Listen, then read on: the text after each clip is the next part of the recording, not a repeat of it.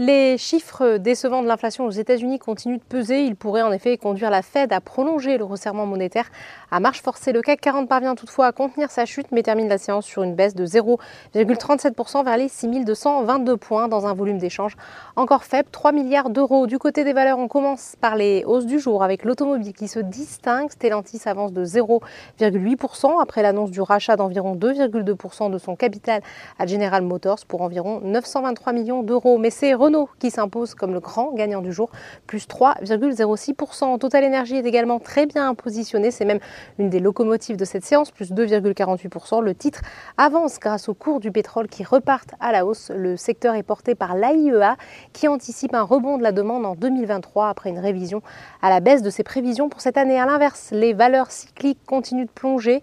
ArcelorMittal se replie de 4,2%, plus forte baisse de l'indice, tout comme Alstom qui perd 2,62% de son côté L'Oréal est pénalisé par Exxon BNP Paribas qui abaisse sa recommandation à neutre contre performance.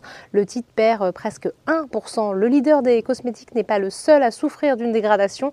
Le grand recul de 3,19% à la suite d'une note de Jefferies qui passe de conserver à sous-performance sur le titre avec un objectif de cours ramené de 79 à 65 euros. Sur le SBF 120, ce sont les parapétrolières qui tirent leur épingle du jeu, portées elles aussi par ces cours du pétrole bien orientés. À l'inverse, Orpea continue de chuter après l'annonce d'un net recul de ses marges au premier semestre, repli qui pourrait se poursuivre sur la seconde partie de l'année. Enfin, on termine comme chaque jour par les marchés américains. Au lendemain de sa pire clôture depuis juin 2020, la bourse de New York a ouvert en légère hausse, mais le rebond est timide et un peu poussif, d'autant que l'inflation continue d'inquiéter, au point que certains imaginent déjà une hausse de 100 points de base des taux d'intérêt la semaine prochaine et non de 75 points. Voilà, c'est tout pour ce soir. N'oubliez pas, toute l'actualité économique et financière est sur Boursorama.